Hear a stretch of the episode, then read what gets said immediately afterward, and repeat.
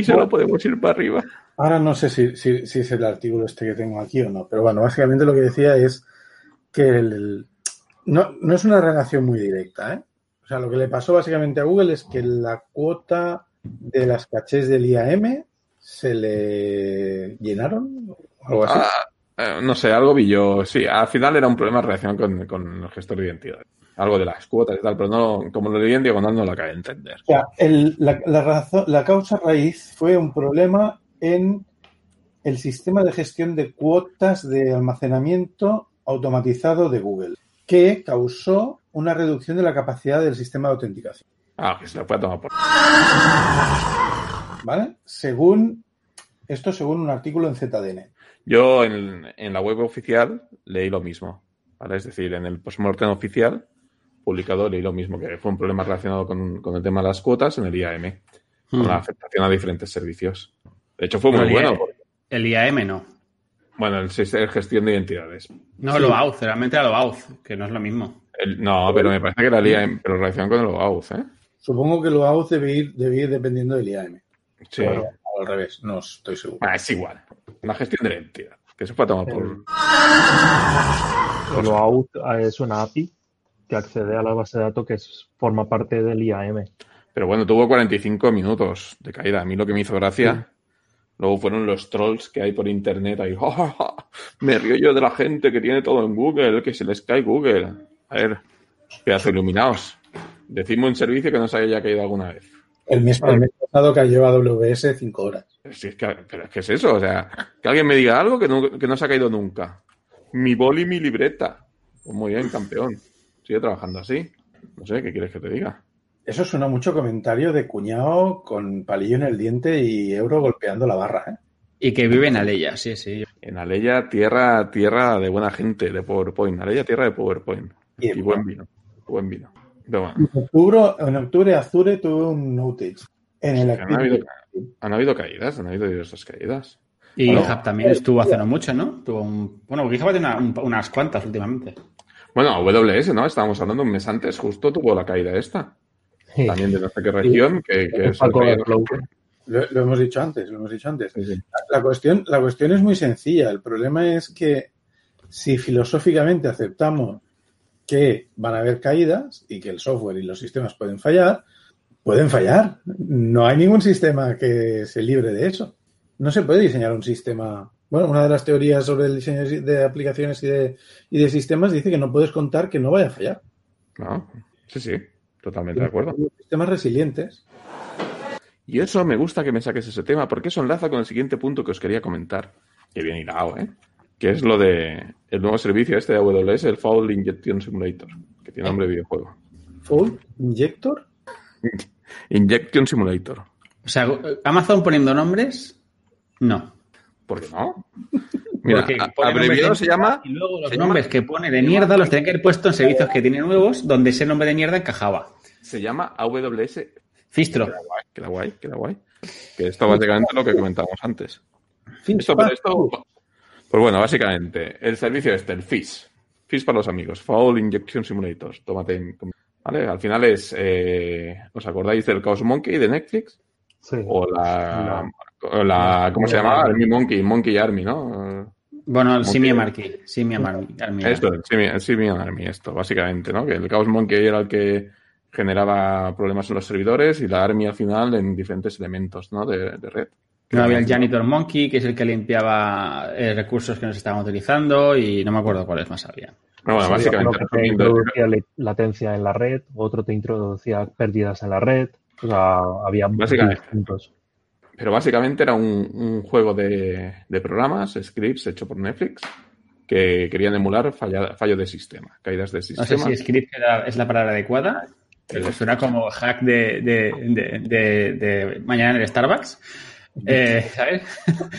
Con un moca, pero. Seguro, seguro- seguro que empezó todo con, con una línea de bash. Seguro que todo empezó con bash Para, para David, todo eso, un- o un script o un PowerPoint. Me lo has quitado de la, me lo has quitado el PowerPoint eso, tío. Lo tenías escrito en el lo- PowerPoint para lo decirlo, tío.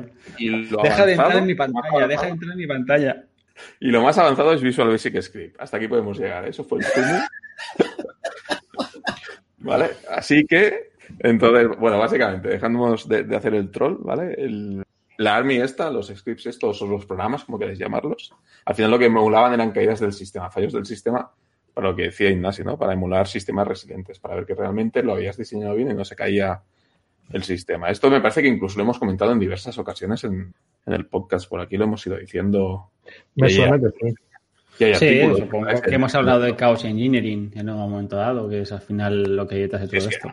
Al final mola poner títulos a estas mierdas, Chaos Engines, que al Claro. final- Sí, pero me gustan más los de Netflix, los nombres que pone Netflix o, o Google que AWS. ¿eh? Ah, tío, se, se les nota, se les nota ahí con más clase. Bueno, lo que no, no, fíjate que los nombres que pone AWS para servicios son una mierda, pero para los proyectos open source no está tan mal. Uh, A ver, ejemplo.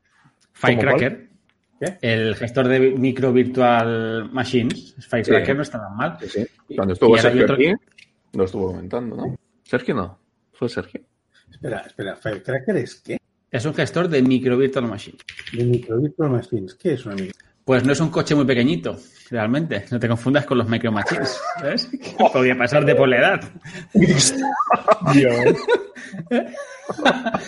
Eh, es como lo explico esto sin parecer tonto. No puedo explicarlo. Eh, no, palabras. no, no. no, no, no intentes. Eh, ah, ya pensado para- Fue cuando para- tuvimos Alberto y Rubén, que estuvieron aquí en el podcast de Open Nebula, estuvimos hablando de Firecracker, me parece. Ah, es posible que sacan el tema. Es que es lanzar virtual machines como si fueran contenedores. Son vir- máquinas virtuales muy, muy, muy ligeras, por así decirlo. Que tienen, bueno, están en, es como un punto intermedio entre una full, una máquina virtual full, entera, completa, de toda la vida, y un contenedor, ¿no? Supongo que hay limitaciones que tiene respecto a una virtual machine. Yo técnicamente no sé el detalle, y tiene ventajas respecto a un contenedor. Es lo que se utiliza para las lambdas. Correcto, sí. Sí, creo que le enviaron el proyecto y es lo que, lo que hace funcionar la- el servicio de Lambda de, de AWS, correcto. Una cosa, pero el, estoy mirando el Quick Start Guide del Syrian Army. Ujú. Como decía, mm, como decía Edu, está el Chaos Monkey, el Janitor Monkey y el Conformity Monkey. ¿El qué? ¿Cómo? Conformity Monkey. ¿Y ese qué El que trabaja en el Conforama. Les hace esto y dice, pues va. Chiste malo, chiste malo. Joder. Eh, si lo entiendo bien, si el Janitor Monkey hace, es, es lo que decía Edu, limpia recursos no usados. El Chaos Monkey, lo estoy diciendo un poco de memoria, pero lo que hace es apaga sistemas, uno, de- apaga uno de los sistemas de un grupo aleatoriamente. Y el Conformity Monkey es un servicio que ejecuta, que se, ¿qué? ¿Cómo? Is a service in the AWS Cloud. Bueno, busca instancias que no están, no se conforman, o sea, que no se ajustan a unas reglas predefinidas ah, junto a, sobre unas best practices. Pero esto estás hablando de, de los monkeys, estos de Netflix. Del Simian Army, sí, pero yo recordaba que había muchos más. Yo recordaba A mí me suena así, el- pero había varios. A ver, tío, se han jubilado. Se han jubilado, no pasa nada. tío. Los monos no tienen una esperanza de vida tan larga.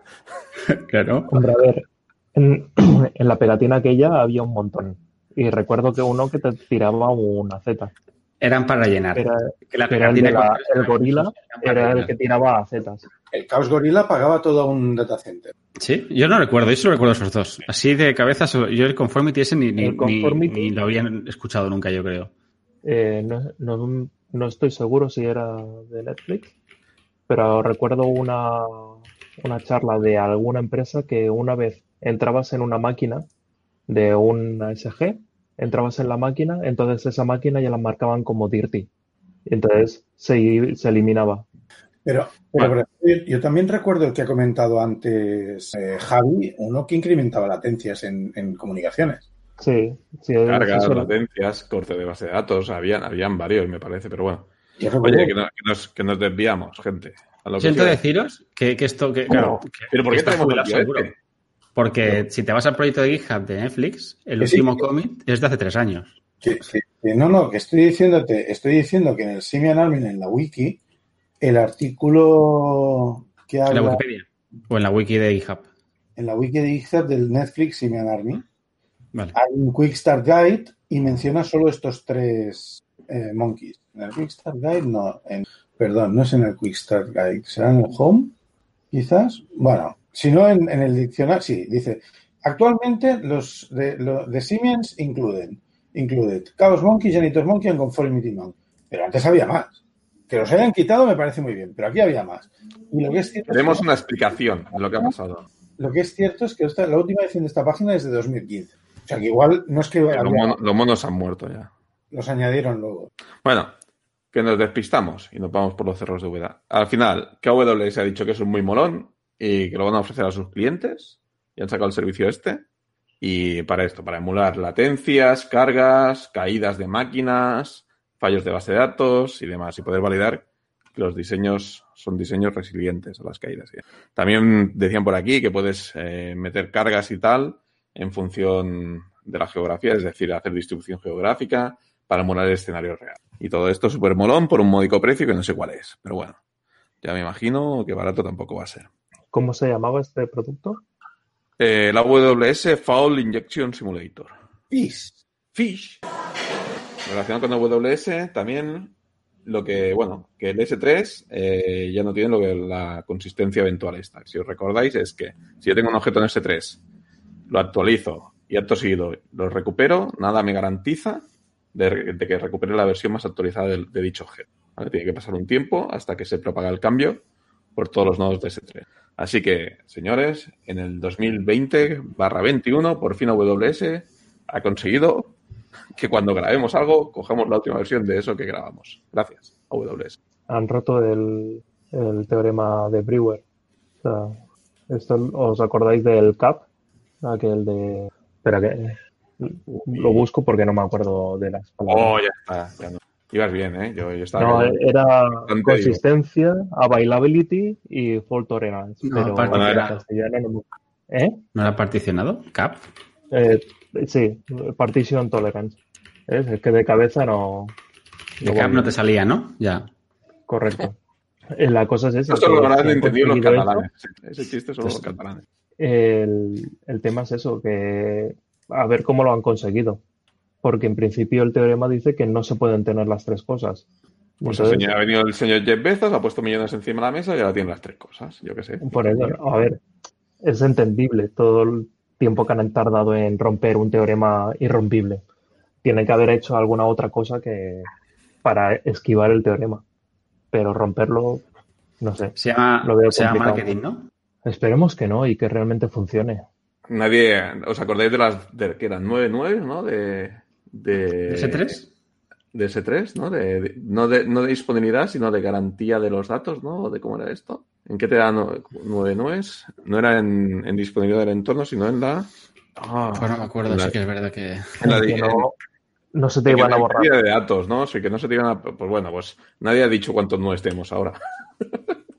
a lo mejor tenemos uno y ya está, ¿sabes? En el SLA. Y con eso lo han conseguido, no lo sé.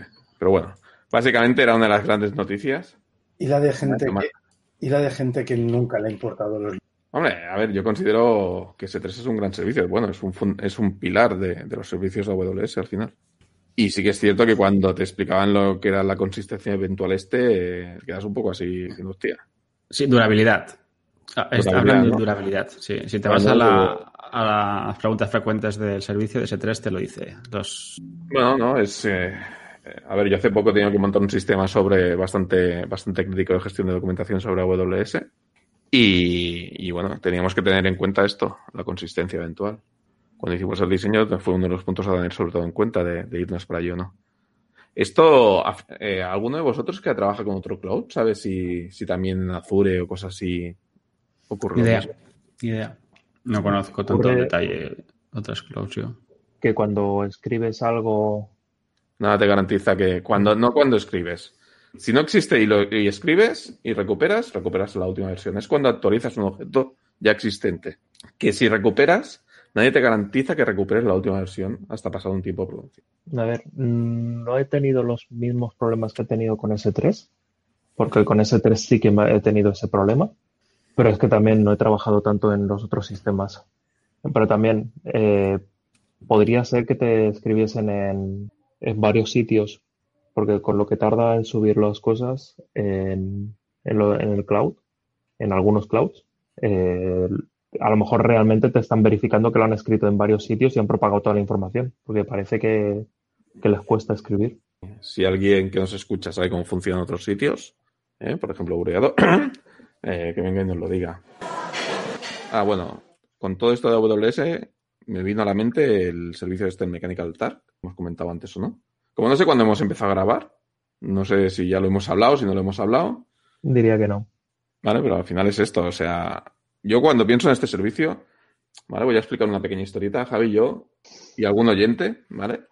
Compartimos, compartimos trabajo hace muchos años con un personaje, por así llamarlo, ¿vale? Que, que hizo una, una aplicación que necesitaba, por ciertos motivos, pasar un cacha. Y claro, y todos, hostia, ¿y cómo, cómo te lo has explicado esto de para validar el cacha y tal? O sea, has cogido librerías ahí de reconocimiento de imagen y, y tal y cual. Dice, no, no, yo aquí he cogido, me he ido a un servicio que hay, que por 10 euros, ¿no?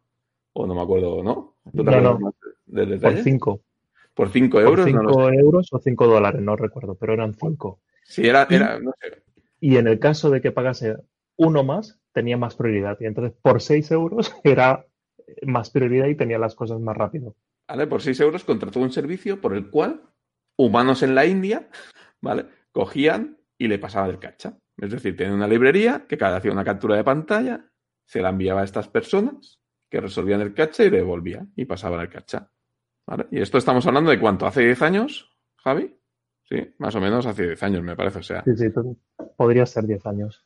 Entonces, el Amazon, que no se llama AWS, ¿eh? porque me he vuelto loco buscándolo antes. Digo, ¿esto dónde está? No, no es un servicio AWS, es un servicio de Amazon. ¿eh? El Amazon Mechanical, Mechanical Turk eh, nace con la filosofía, o tiene esta filosofía de hacer microtareas, ¿vale? Para que personas puedan ejecutarlas a un determinado precio. Tú cuando te registras, he estado viendo vídeos a modo de curiosidad, tú cuando te registras te dices, oye, yo quiero o publicitar una tarea, es como, como un tablón ahí de anuncios, quiero publicitar una tarea o quiero ser ejecutor de tareas. Y entonces tú ahí coges, haces tu tareilla y, cobras tu dinerito. ¿Vale? Pero bueno, no penséis grandes cifras, ¿eh? Yo las, las que he visto de ejemplo es tarea de 20 minutos o 15 minutos, un dólar. ¿Vale? Entonces, está bastante, es bastante precario. Esto es eso, está, yo creo que está pensado para, para países que tienen, digamos, un nivel adquisitivo económico bastante diferente a, o con bastante diferencia a Estados Unidos. Y, y no solo, y no solo un nivel adquisitivo, una legislación laboral un pelín No Eh. sé, alegre. llamémosla laxa. Simpática, ¿no? Para el empresario, pero simpática. Pero bueno, es eso que dices, hostia, ¿sabes? Y esto lo ofrece Amazon. Si tenéis curiosidad, ya, ya dejamos el enlace ahí en, en las notas del programa, ¿eh? Amazon. Mechanical Turk. Sabéis que con este comentario nos hemos ganado unos cuantos enemigos, ¿no? ¿Por qué? Porque creo que hay bastantes fans de Mechanical Turk. Ostras, no lo sé, tío. No lo sé. Eh, Yo. tiene- tiene Sí. su utilidad, porque eh, yo vi un ejemplo de que se utilizaba y era, antes de que estuviese el reconocimiento óptico tan avanzado, era para reconocer, eh, no recuerdo qué tipo de enfermedad dentro del cuerpo y lo que se le mostraba era una, una prueba médica, no sé si era una colonoscopia o algo así, y entonces la persona lo que iba a hacer era verificar los posibles síntomas de esa enfermedad. Entonces, en ese caso era facilitar de una forma eh, mecánica un hecho que sería improbable poder encontrar a una persona que sea eh, que se dedicase a mirar no sé cuántos miles de fotos detectando este tipo de, de pólipos o lo que fuese. Entonces, ¿tiene sentido? Puede que sí. A lo No mejor no es el mejor trabajo del mundo. Yo opino que- que no. Había oído, yo había oído hablar, alguien me había contado que lo habían usado para eh, crear conjuntos de entrenamiento de inteligencias artificiales. O sea, los training sets o, o los test sets, por ejemplo, no sé ahora, ¿eh? O para hacer los, las imágenes de los captchas que te piden que marques qué imágenes tienen en el semáforo, pues esas imágenes las habían pasado antes por el Mechanical Turk. Entonces la gente iba marcando y así Bueno, en esta imagen hay semáforo, en esta imagen no hay semáforo. Y tenían el conjunto de base para hacerlo. Y el mismo sistema, o sea, la, la misma metodología, usarla para crear los training sets de las inteligencias artificiales. Claro, pero tampoco tengo mucha referencia de lo que me contaron. Esto fue una, una conversación, seguramente con una cerveza en la mano. Con el mismo rigor que estamos teniendo las conversaciones aquí. Igual bien de, de bien documentados, ya está, si no tiene más. A mí simplemente me hace gracia que una empresa como, como Amazon tenga de tareas que ver que supongo que tiene su mercado y ayuda, y ayuda a qué personas, ¿no? No sé. Me ha costado encontrarla, ¿eh? igualmente, por ahí, pero está, está el servicio, hay un vídeo y luego está viendo vídeos de gente por internet que explica cómo funciona. Lo otro que os quería comentar, eh, en uno, bueno, cuando fuimos a grabar este, este episodio, ¿no? Eh, Javi hizo una búsqueda ahí intensa por las redes y encontró un repo de GitHub, me parece en el primer o segundo resultado, ¿no? De la búsqueda que, que pusiste. El primero, el primero. El primero, ¿vale? Que, que, había una serie de newsletters y tal. Oye, ponlo por ahí y lo pondremos en las notas del programa por si alguien quiere, quiere chafardear, chafardearlo y tal. Y bueno, al final, eh, en uno de estos newsletters, porque me apunté a varias, digo, ah, mira, voy a apuntarme a varios. Total, para no leerlos, pues bueno, tampoco ocupan sitio. Y uno de estos que llevo, que sí que leí, ¿vale? Eh, o quizás el propio newsletter de Mozilla, seguramente que estoy apuntado y ahí además colaboro con la, con la asociación. Eh, me llegó la noticia de, que habían sacado la guía de privacidad de Mozilla. Y dices, ¿y esto qué leche es? ¿Vale? Pues la guía de privacidad de Mozilla no deja de ser una web eh, donde ellos eh, han cogido toda una serie de productos, los productos más destacados del mercado, los más famosetes que hay ahora mismo en el mercado, como por ejemplo, os pongo ejemplo, las Mi Band, los Echo de Amazon, ¿vale? Los, eh, los Apple Watch, los iPhone y demás. Y han estado analizando eh, desde el punto de vista de la privacidad de dichos productos, ¿vale? Si cumplen o no con sus ¿vale? Los cuales básicamente es que eh, no compartan datos con terceros, que la empresa no haya tenido brechas de seguridad, que la política de, de seguridad esté clara de cara al usuario. Y entonces por ahí te marca eh, si el producto comparte o, cumple o no, ¿vale? Producto barra empresa cumple o no con, con estos criterios. Entonces, eh, no me acuerdo qué producto chino miré, ¿vale? No sé qué marca china miré, eh, no quiero decir marcas, ¿vale? Pero bueno, había una que decía, oye, si coges y, eh, y, te compras este producto, ¿vale? Que sepas que es de la marca X y que esta marca en sus condiciones de uso dice que puede compartir tus datos y todos los, registros recogidos por el producto con terceros o con quien quieras, ¿vale? Y es más, ha tenido varias fugas de seguridad de datos de usuarios y demás. Allá tú, ¿vale? Si quieres comprarte esto. Entonces, bueno, básicamente es eso. Si sois un fanático, sois unos fanáticos o fanáticas de la seguridad o sobre todo de, de, vuestra privacidad más que de la seguridad, pues bueno, no está de más irse aquí a la web que dejaremos en las notas del programa, le pegas una, un, vistazo a la guía de la privacidad y ver qué productos hay. No hay muchos, ¿eh? me parece que yo estuve mirando y había, si llegaban a 100, 200, eh, eran lo que habían, pero bueno, estaban los principales o los más destacados, creo yo, los más famosetes, los que tú piensas que cuando te quieres comprar algo, pues oye, la balanza esta de no sé quién, pues está ahí. Yo de hecho hice un par o tres de búsquedas de productos que tenía en mente y estaban ahí. Y para mi sorpresa, muchos productos que he pensado, digo, aquí vamos, te sacan hasta fotos cuando estás durmiendo, pues la verdad es que los ponían bien y otros que dices, espera, ¿y esto? Y te decían, te da un poquito de medito, ¿no? Entonces, bueno. Tienen, tienen un, una parte de esto de la privacidad, es el, el Firefox Monitor, que puedes buscar tu dirección de email y ver en qué breaches te han cazado. Sí, de hecho, el, bueno, yo utilizo igual que Edu, porque hemos tenido alguna conversación, yo utilizo como navegador principal el Firefox uh -huh. y de hecho me parece que ya lleva un plugin de base que si te conectas a una web y demás ya te identifica si estás en una web que haya podido tener un o si las cuentas que utilizas han estado, ha, estado involucradas en algún breach. Lo bueno, lo bueno de esto, había, había otro servicio, me suena haber visto esto de buscar tu email o tu, tu nombre y ver. Bueno, el de, el de mochila está basado en el Hayubin Pwnet, este que es que es ah. el que hacía este que tú dices. Pero está basado, que usa el mismo servicio por detrás. Lo que Simplemente digo, hay que te la mochila. Lo que digo es que yo salgo en servicios que no sabía ni que estaba. Creo que no eres el único, ¿eh? ¿Qué te pasa eso? Yo he visto cosas. De, de hecho, tranquiliza, pero de hecho os voy, a, os voy, a, contar, ¿vale? Que a mí eh, me enviaron un mail. Lo siento, Ignacio, hoy estoy lanzado. Hoy no hablas tú, hoy hablo yo. ¿vale? Es que como no se le, como tiene la webcam mal configurada y no se le ve hablar, no sabes cuándo quiere interrumpir. ¿Sabes? Cámbiate el. Pero es que puedes esperar. Venga, va, habla, venga. No, no, ya está. No, no, ahora habla tú. Venga. No se me Desde no, que es piloto de Viper, Ignacio ya no hay que ser nada de eso.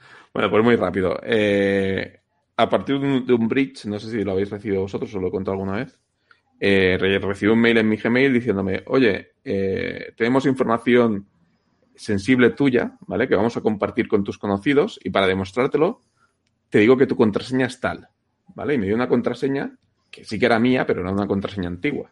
Me ha ¿vale? pasado. Pero, eh, te ha pasado, ¿no? Y dice, y si no, mete dinero en esta cuenta de Bitcoin si no quieres que tal lo comparta no sé qué. Creo que me han llegado tres mails. En el primero estaban los cinco o seis primeros caracteres, cuatro o cinco del, del password, no era completo. En el segundo estaba casi entero y en el último que recibí, que fue hace unas semanas, estaba entero uno de los passwords antiguos que yo utilizaba.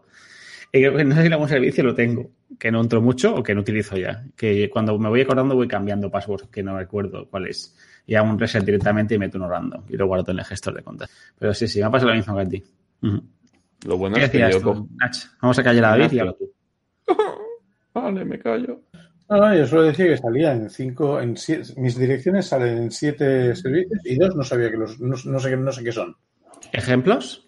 Uno, uno se llama mm, verifications.io y el otro Geeketin. Sí, ese también lo tengo yo y me suena de algo, no sé de qué, tío. Me Pero- suena.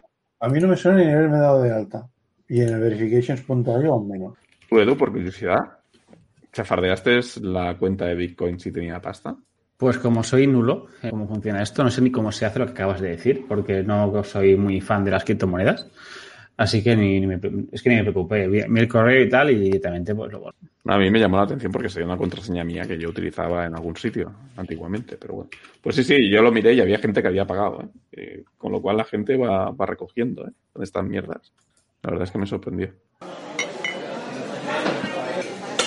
Yo os voy a hacer un- una, bueno, una cosa que me llegó también, y no recuerdo de qué newsletter ahora mismo, que es un nuevo proyecto open source de Microsoft que se llama Bicep, o Bicep en castellano, no sé cómo lo pronuncian, eh, que, que es otro lenguaje más, otro DSL, para crear recursos en, en, en Azure. O sea, es un lenguaje por encima de RM, que es el lenguaje o el servicio que, que tiene, que tiene Az- Azure para crear recursos. Entonces han creado un lenguaje por encima de este, que se llama Vice, para, supongo que de cara a simplificarlo y hacerlo un poquito más mm, un utilizable. sobre ARM.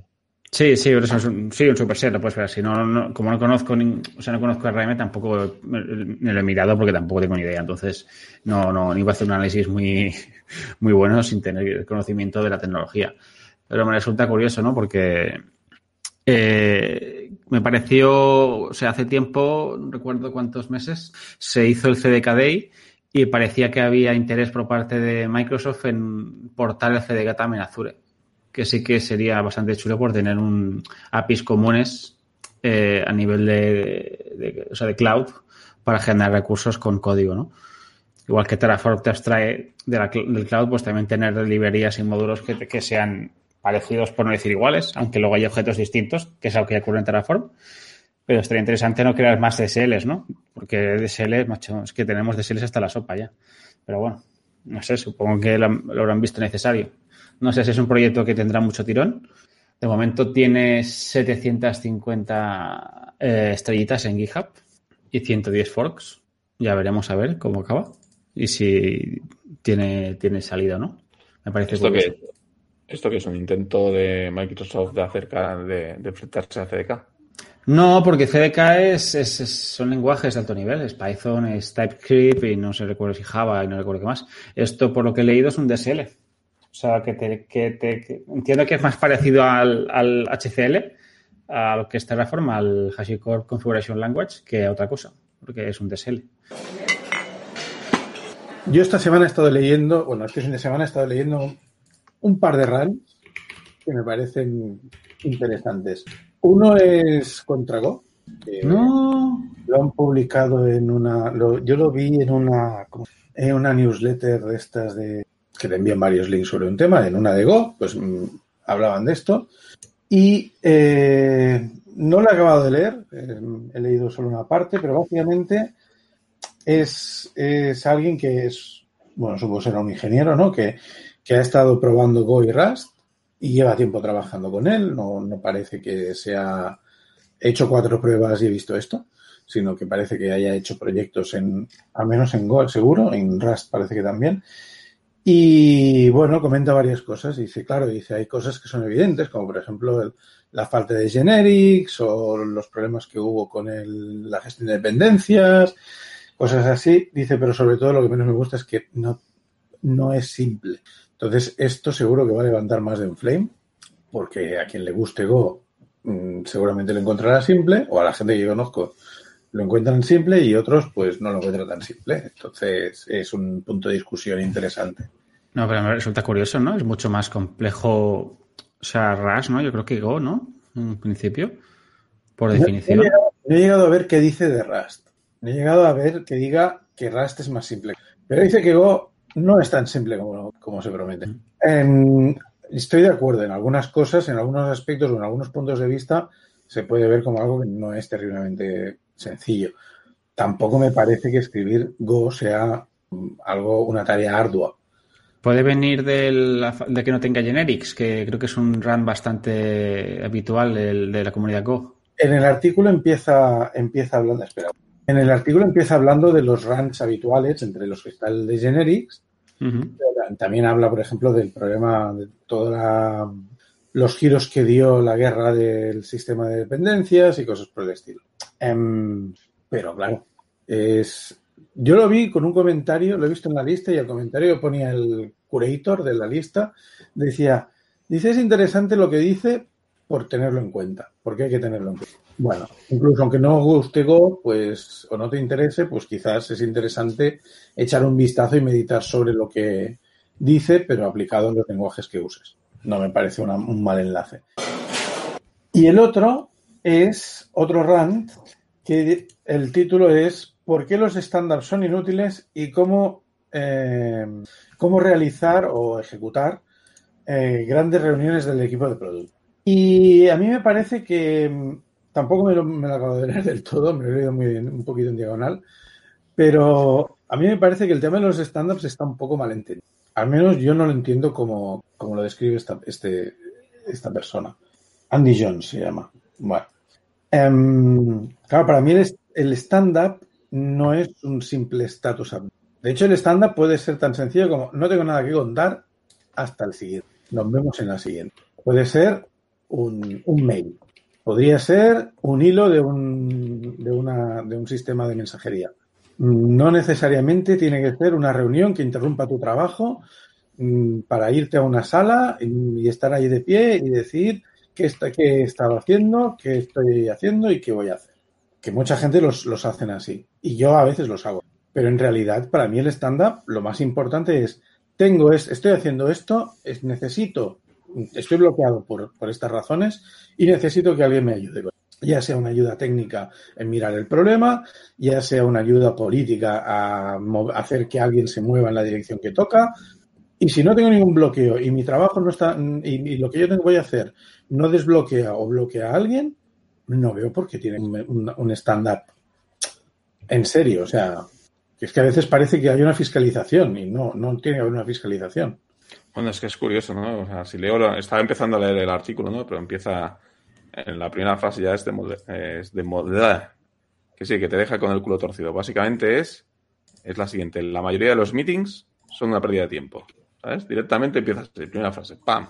¿No? Y dice, y en mi opinión, eh, uno de los, de los meetings que, que, está, que pierde más tiempo, o está en el top de los que pierden más tiempo, son los status update. Directamente. O sea, ya empieza ahí por todo lo alto. Me parece, por lo menos, ya con esto a mí ya me ha llamado la atención y ya me lo he guardado.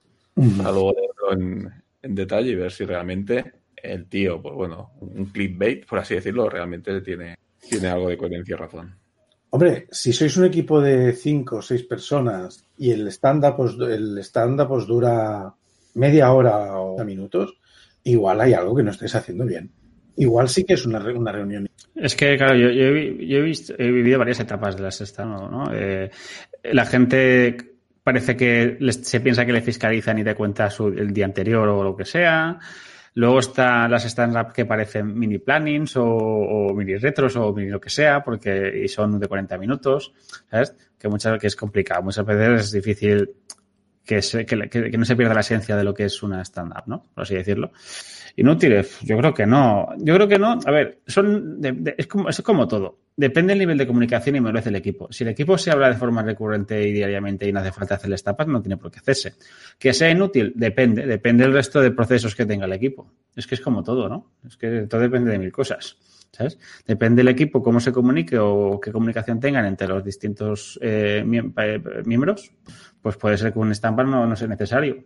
Pero claro, si no se hablan o la gente o, o la gente es un poco más, digamos, eh, individualista a la hora de trabajar y hay que esperar al día siguiente un poco para hacer este, este update, pues hay, claro, si no hay otra forma, pues hay que forzarlo. Quizá no sea necesario. O sea, no todos los equipos tienen por qué trabajar igual. Pueden trabajar bien de formas distintas. Cada equipo tiene que contar su forma de trabajar de cara al equipo, de cara afuera, es otra historia ya. Eso es otro tema. No sé si os pasa a vosotros, pero uno de los típicos errores que yo más veo en los stand-ups que, que tengo es que la gente cuando... ¿Eh? Es que voy yo, ¿vale? O sea, primero que no hay un PowerPoint, ¿vale? Si hubiese un PowerPoint, entonces la reunión ya cambiaba, cambiaba radicalmente.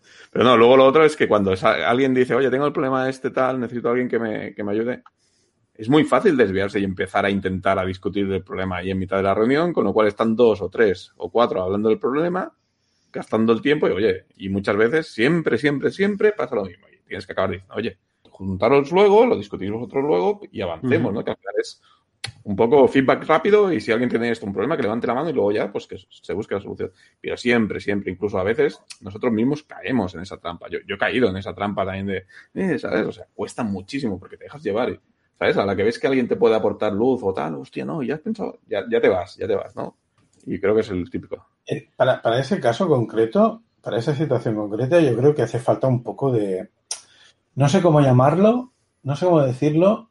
mm, no sé si llamarle responsabilidad o, o automoderación o autocontrol y decir, oye, tengo este problema, no sé qué, no sé qué pasa, necesito que alguien me, se siente conmigo y lo mire. Y cuando alguien, que alguien levante la mano, vale, pues luego nos vamos y lo hacemos. Luego te, oye, después de comer te llamo y hacemos una videoconferencia y lo miramos o algo así. Ah, Luego está el tema, el tema de lo que decía Edu de la, de la fiscalización. Yo normalmente, si cuento qué es lo que he hecho o qué es lo que estoy haciendo o qué es lo que voy a hacer, sin que eso implique ningún bloqueo ni, pa- ni para mí ni para na- nadie más, es solamente para dar un poco de contexto de en qué estoy trabajando. Para, entre líneas, decir, voy a estar ocupado con esto, igual no estoy responsivo en el... Así que También- si algo, que puedo tardar en responder. O también lo que tú dices, Ignacio, puede servir también porque hay dos personas que a lo mejor ya no tienen tarea y hay otra, la siguiente va a discutir quién se la coge, ¿no? Por no el primero que llegue, ¿no? Oye, pues cógetela tú o mejor yo, tal, ¿sabes? Eso también puede servir, tam- también puede servir para esto. Para un poco organizar la siguiente tarea cuando hay dos personas que pueden llegar a cogerla, ¿no? Si no puede trabajar conjunto. Pu- Puede ser. A mí, a mí la utilidad más grande que le veo es, oye, voy a hacer esto y os voy a dejar el entorno de develop crujido durante dos. ¿A qué hora os va bien que lo haga? O, o, por ejemplo, del despliegue estamos teniendo un problema. Por favor, que venga alguien de frontend o de backend o de o con este skill y se lo mire. Este tipo de cosas. Para mí es, es para lo que sirve. O el despliegue ha ido bien y ya podéis activar las feature flags de, de vuestros, de vuestros proyectos. No sé. Cosas de este estilo. O sea, he hecho algo que ha desbloqueado a alguien, o voy a hacer algo que va a bloquear a alguien, o estoy siendo bloqueado por algo que no sé resolver o que, me, o que alguien está. Y la discusión tendría que ser pim pam pum fuera.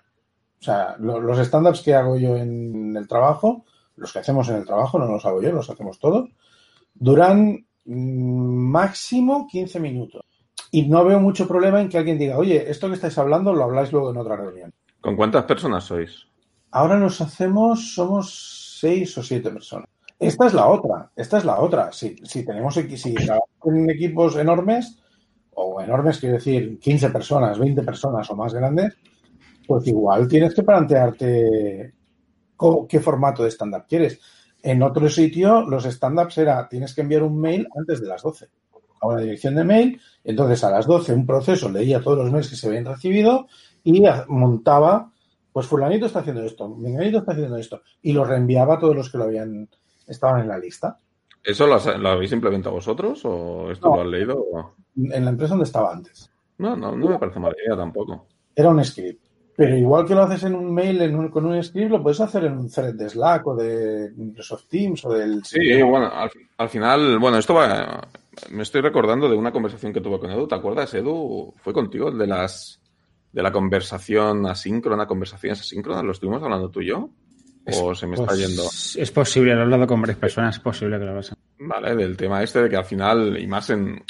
Yo lo estoy viendo, ¿no? Y más la pandemia lo está, lo está acelerando, ¿no? El hecho de que al final yo también trabajo con gente en diferentes zonas horarias. Tú, Ignasi, ya estás más que acostumbrado. Para mí está siendo un poco un shock, ¿no? Ahora. Porque hasta ahora siempre, pues eso, trabaja con gente que tenía, que tenía al lado, pero bueno. Ahora ya empiezo a trabajar con gente de diferentes zonas horarias.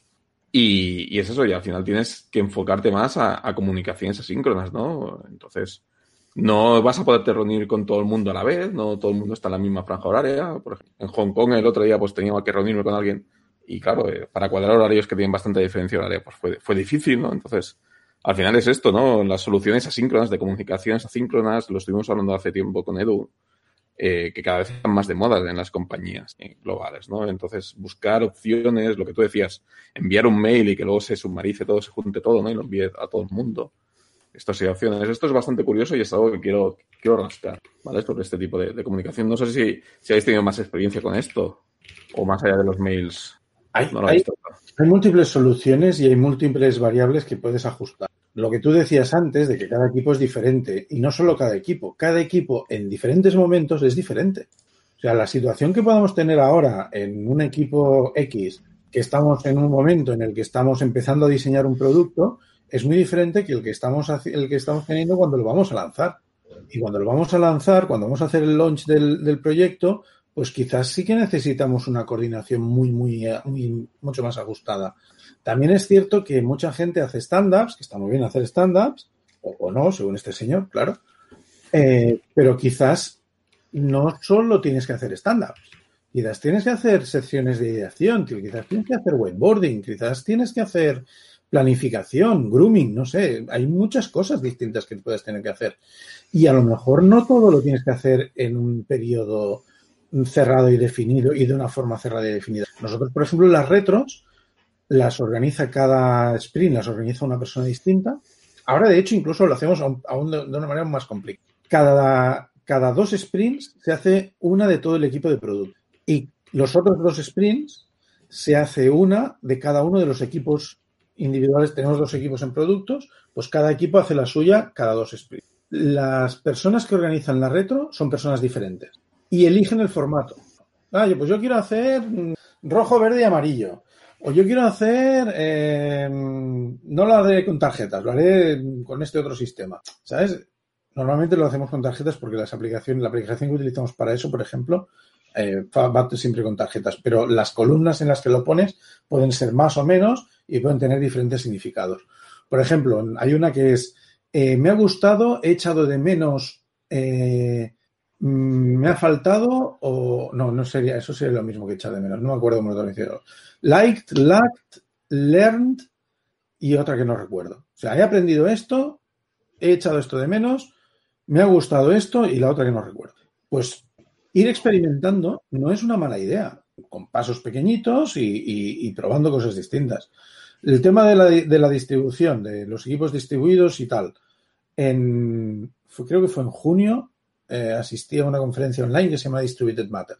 Y ahí básicamente lo que hacían, lo que decían era, si quieres, si el equipo tiene que ser distribuido, por el motivo que sea, sea en oficinas en zonas horarias distintas, o sea, porque la gente trabaja en remoto desde múltiples sitios y además variables, la, la comunicación asíncrona es básica. Sin comunicación asíncrona no vas a tener distinto. Era así de simple. Es que a mí, lo poco que he leído ¿eh? de comunicación asíncrona, ahora me está picando el gusanillo y estos días que voy a estar de vacaciones voy a intentar más. Pero lo poco que he leído del tema, ejemplos que te ponían, ¿no? Pues oye, un documento, ¿no? En que la gente lo vaya leyendo, yo qué sé, lo típico, lo que quieres decir en una reunión, ¿no? Pues en un documento. Que la gente lo vaya leyendo y te vaya haciendo comentarios sobre dicho documento, ¿no? Y, y la gente vaya comentando sobre comentarios y tal. No sé, el ejemplo ese en concreto me parecía poco, poco útil barra práctico, que para mí hacer revisión de documentación o de un documento no sé si puedes tener el mismo feedback o la misma agilidad, ¿no? Que face to face, en un cara a cara o hablada, no lo sé. Pero bueno, no sé. Por eso os preguntaba si teníais algo más de experiencia con el tema, porque lo poco que he leído me. Es que realmente lo que buscas con, con procesos asíncronos es agilidad. Es mm, evitar latencia. Latencia porque si tienes que esperar, no latencia, tienes que esperar a N personas puedan reunirse para tener un tiempo dedicado a hacer una tarea en conjunto. Entonces, eh, sí que hay veces que es mucho más eficiente hacer una reunión y al foco y hablar del tema. Y otras veces es, oye, mira, quiero desarrollar algo, pues eh, puedes hacer un documento, exponer tus ideas y a través de comentarios, pues, pues ver hasta dónde te llega eso. Es, es un poco la idea de, de- de la comunicación asíncrona, ¿no?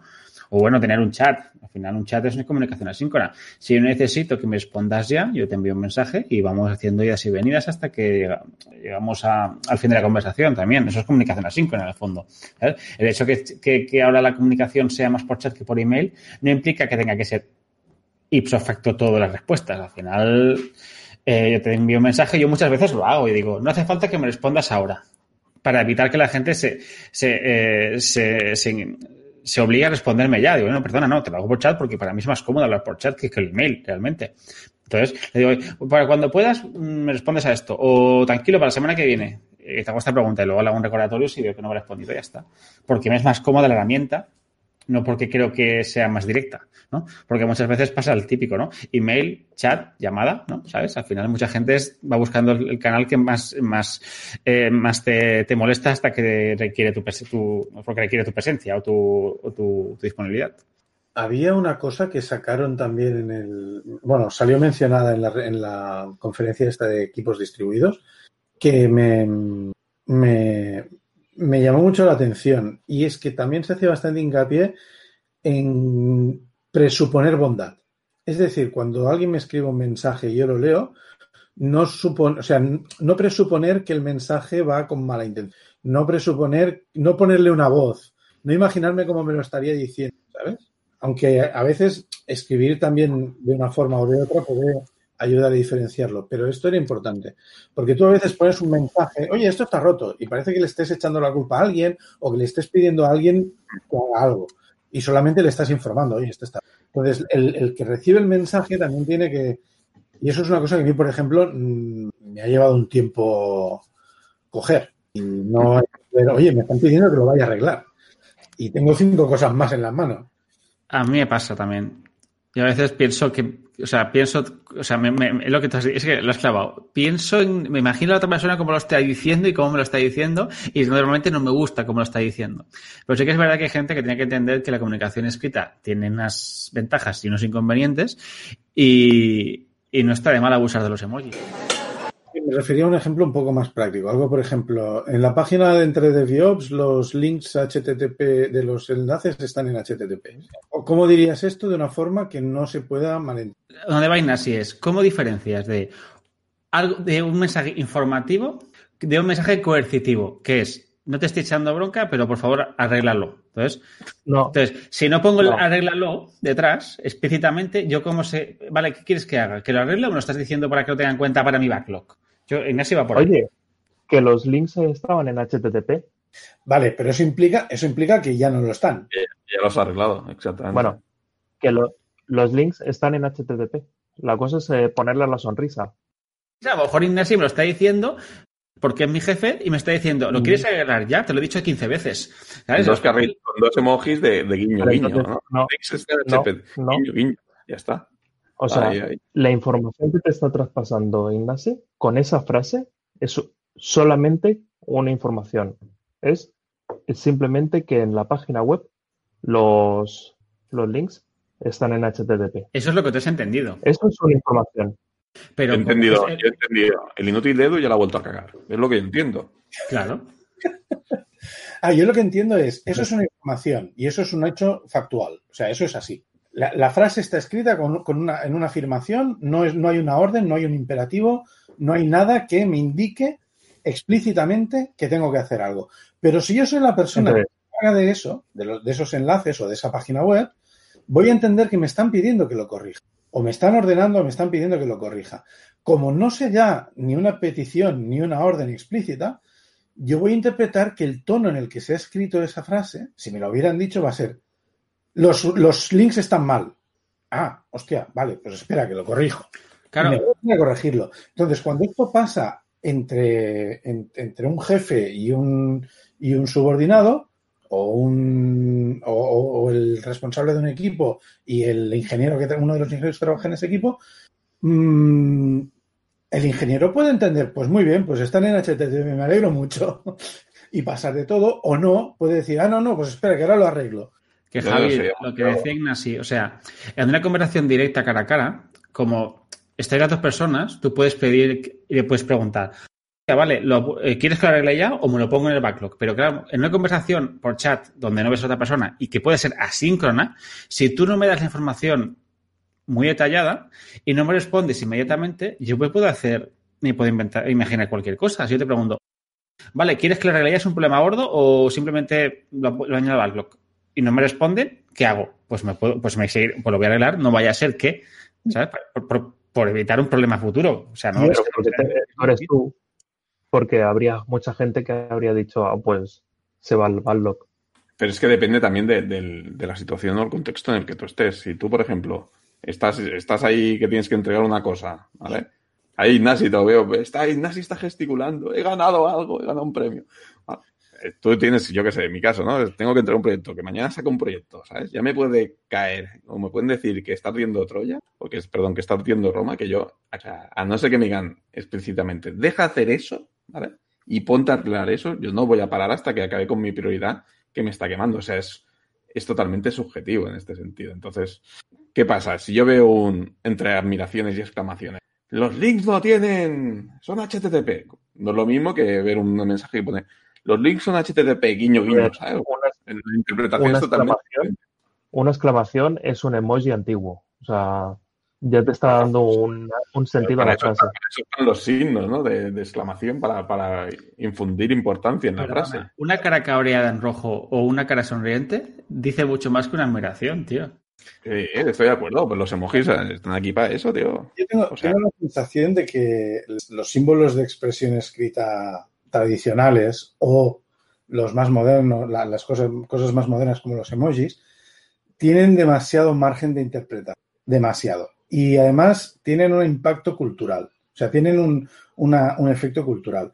Me ha gustado mucho dos cosas que ha dicho David, que tengo que destacarlas. Una es el contexto. Igual que decía el Pazos en Herba que el concepto, pues esto es el contexto. El contexto es súper importante. Y uno de los ejemplos más buenos, que también lo ha puesto y es la otra cosa que ha dicho, es la prioridad. Porque yo te puedo estar escribiendo un mensaje sobre algo que resulta que no es prioritario, pero solamente lo estoy viendo y te estoy dando la información de lo que estoy viendo. Porque a lo mejor quien lo tiene que arreglar eres tú. Y, o la persona más, que lo tiene que arreglar, la persona más indicada para arreglarlo eres tú y no yo. O porque lo que tú estás haciendo tiene algo que ver con eso. O porque está afectado o porque lo está causando. O lo podría estar causando.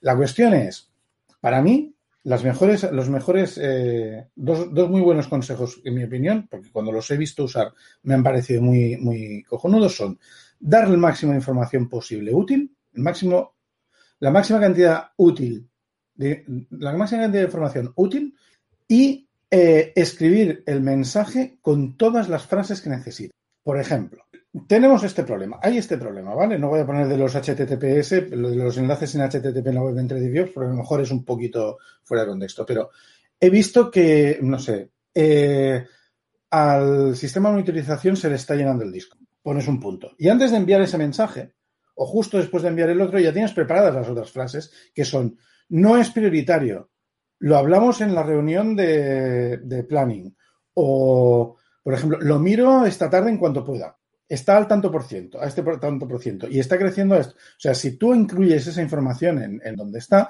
a la persona que lo lee cuando lo vaya a leer va a tener esa información. Pero si yo lo que recibo es, hay esto roto. Yo conozco gente que se mueve así, que vive así. Esto está mal. ¿Y qué tengo que ir corriendo a arreglarlo ahora? O, o es lo que decía antes, lo que acaba de decir David. ¿Dejo de hacer lo que estoy haciendo para arreglar eso? ¿O puede esperar hasta que llegue el momento de arreglar? Por ejemplo, el otro día en una publicación de una página web estos enlaces están mal. Vale. Y me lo pusieron en una pull request, en un comentario, una vez, eh, creo que fue una vez mergeado. Digo, y, en, además, esta página web era una página web temporal, pero íbamos a publicar en otro sitio definitivo. Digo, bueno, pues si tenemos que hacer otro cambio en la versión temporal de la página web, lo, lo corregiré, tomo nota y lo corregiré. Y si no, cuando publiquemos la nueva me fijaré que estén bien. Y ya está, porque no era más urgente. Esto a veces lo puede aplicar el que recibe el mensaje, pero si se lo da el que lo da, facilita la comunicación. Y en mi opinión eso es una cosa que no se valora en remoto, que no hemos valorado hasta que no hemos estado en remoto. O al menos yo no lo había valorado tanto hasta que he estado en remoto. A mí me ha pasado, ¿eh? yo he cometido el error de no transmitir correctamente el mensaje y, ser peor el remedio que la enfermedad, por así decir. Eh, de decir, oye, esto está mal, ¿vale? O esto se ha roto. Y la persona empezar a mirárselo y estar mirando lo que no tocaba o empezar a mirar por otro lado porque no, es, no he transmitido todo el mensaje correctamente, ¿vale? Entonces luego, hey, no, perdona, que no me he expresado bien, no sé qué. Entonces es tiempo que él ha perdido, que yo he perdido, ¿vale? Que si a lo mejor hubiésemos invertido un par de minutos más, en este caso yo, en describir más eh, dónde, está, dónde está el problema, qué está pasando, ¿sabes? De facilitar toda la información, eh, pues oye, quizá hubiésemos, hubiésemos avanzado. También te digo una cosa, a mí me suele pasar mucho en comunicación escrita. En comunicación hablada, eso no me pasa tanto, si es el caso. No sé si os habéis encontrado. Quizá cuando hablas con la otra persona, ¿sabes? Eh, tendemos a comunicar diferente. Ah, tú piensas una cosa. Imaginaos la situación en la que hay algo urgente que se ha roto algo y estáis en la oficina. ¿Cómo pasa esto? ¿Se ha roto esto? O sea, alguien levanta la voz, alguien lanza un mensaje rápido y contundente. Poneos rápido, los que podáis, poneos a mirar esto porque está roto. Pero si lo que pasa es que hay un problema menos prioritario, normalmente la conversación es más, alguien se levanta, se acerca a la mesa de otra persona que puede tener mejor idea o la, puede ayudar a, diagnosticarlo.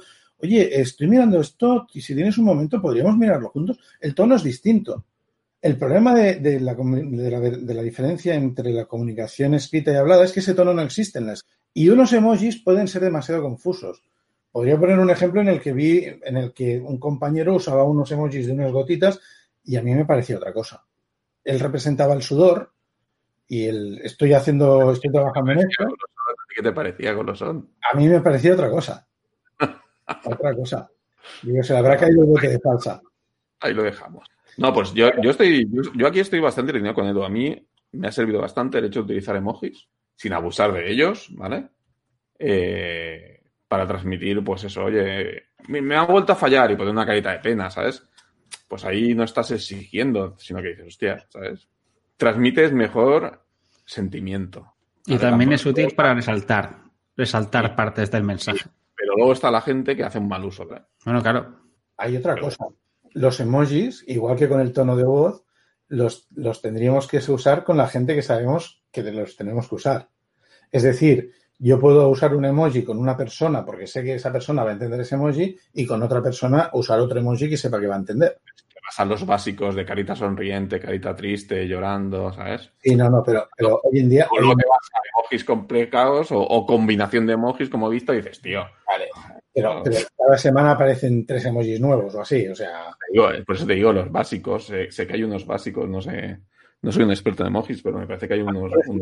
unos que el green este que es como que una sonrisa que enseña los dientes, nunca sé cómo interpretarlo bien bien. Yo estoy súper contento.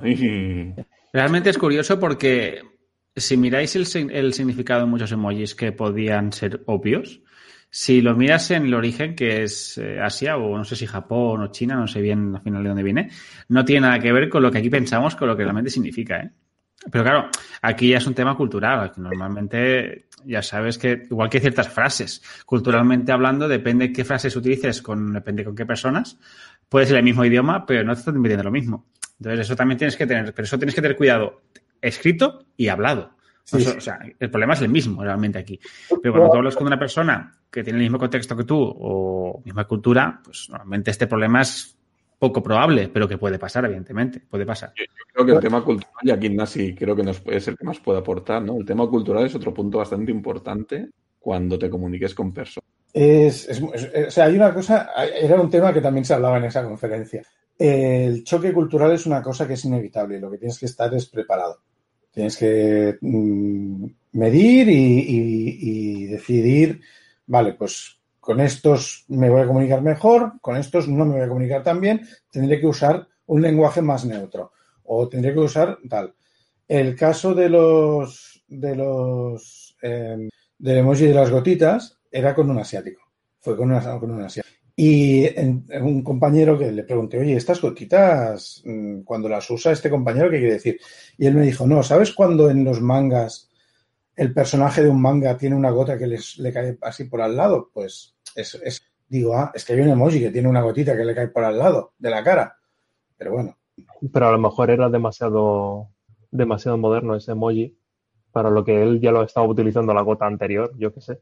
sí, sí, es posible. Yo, pero bueno, una vez entiendes a esa persona en ese contexto lo que quiere decir con ese emoji en este caso, o con esa frase, con esa forma de expresarse, vale, pues ya está. Pues esto, la- el choque cultural es algo muy complicado de, de resolver. O sea, es cuestión de tiempo.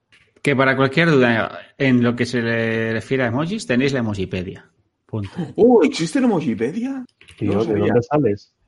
No sé, tío, de un- de- de- del PowerPoint. En PowerPoint no. El otro día descubrí que había, yo no lo sabía, la Wikipedia, tío. ¿La qué? Wikipedia. ¿Lo sabíais? Me estaba peleando con unos para la gestión de las cookies y tal. Existe la Wikipedia. Ah, Madre mía. ¿Cómo os habéis quedado, eh? Pues no te lo voy a decir hablando, sino con un emoji, como me he quedado. Y aquí lo tienes. Lo van a ver los oyentes, ¿no? No, sí, porque estarán los enlaces del episodio. porque he puesto un enlace al, al emoji lo que significa. Que es expressionless face. ¿Qué os parece si lo dejamos aquí? Que Eh, dejamos aquí. Pues El batiburrillo, ¿no? ¿Cómo lo vamos a llamar esto? ¿Batiburrillo? ¿Conversaciones de bar? Conversaciones de bar es hasta muy largo, ¿no? Batiburrillo ya me parece largo. Conversaciones de bar es multipalabra. Yo le pondría cuñaitos y la IT en mayúscula. Cuñait. Cuñait. Cuñait. No de IT, claro. Cuñaiti. Me parece buen nombre, ¿no? Y que la gente en el grupo de Telegram nos diga si les mola o no les mola el nuevo formato. Si les gusta. que- Telegram, en Twitter, en LinkedIn. Sí, en- en- a- que nos encuentren en todos los sitios. ¿Dónde? ¿Dónde? Venga, Javi, ¿cómo nos encuentran? Ay, a mí me preguntas. Yo editaré el programa, o sea que ya lo pondré después. Madre mía. que nos podéis encontrar en todas las redes sociales, bueno, en casi todas las redes, en algunas redes sociales. En casi todas. Mira, vamos a empezar a enumerar redes sociales y no nos vamos hasta la semana que viene. Vamos, en Sí. Google ponéis entre DevOps y algo encontraréis, oye. Que vengan a la página web, que allí está informado todas las redes sociales. Ahí, ahí Y si pueden, que nos pongan reseñas donde están escuchando los podcasts. Y eso, y que no se olviden de utilizar nuestros enlaces de afiliados ahora para Reyes, ¿vale? Que eso nos ayuda. Y de aquí besitos a los Patreons, que aunque tenemos poco, tenemos y nos ayudan a estar aquí y aguantar la infraestructura que necesitamos para que Ahora no nos veis, pero estamos haciendo corazoncitos con las manos. No, de hecho, Edu ha hecho un emoji de corazoncito, que lo es, como son útiles los emojis. Y luego, por último, en Telegram, ¿vale? A la comunidad de Telegram también darle un fuerte saludo y abrazo desde aquí, que son muy majos y creo que, que la verdad tenemos una, comuni- una comunidad que se ayuda unos a otros y salen debates bastante chulos e interesantes. Y eso que no hay anillo, ¿eh? Ojo. ¿Eh? Comunidad del Anillo, qué malo. ¡Hola, hola! ¿Cómo va a costar? ¿Lo ves? Por eso este tío no lo tenemos que invitar. Tenemos, tenemos que hacer una encuesta en Telegram para ver quién quiere que grabe Edu o quién no quiere que grabe Edu. Que nos hemos quedado todos ahí flasheados. Qué asco, qué asco de, de haters. Nada, gente. Lo dejamos ¿Podemos- aquí. Si os gusta, ¿Podemos parar de no grabar? decís. Y- Apa, feliz 2020. Through the centuries, the endless string of memories. Through the progress and the waste. Still the rivers flow, the sun will blow, the seeds will grow, the wind will come and blow it all away. Are just a memory replaced.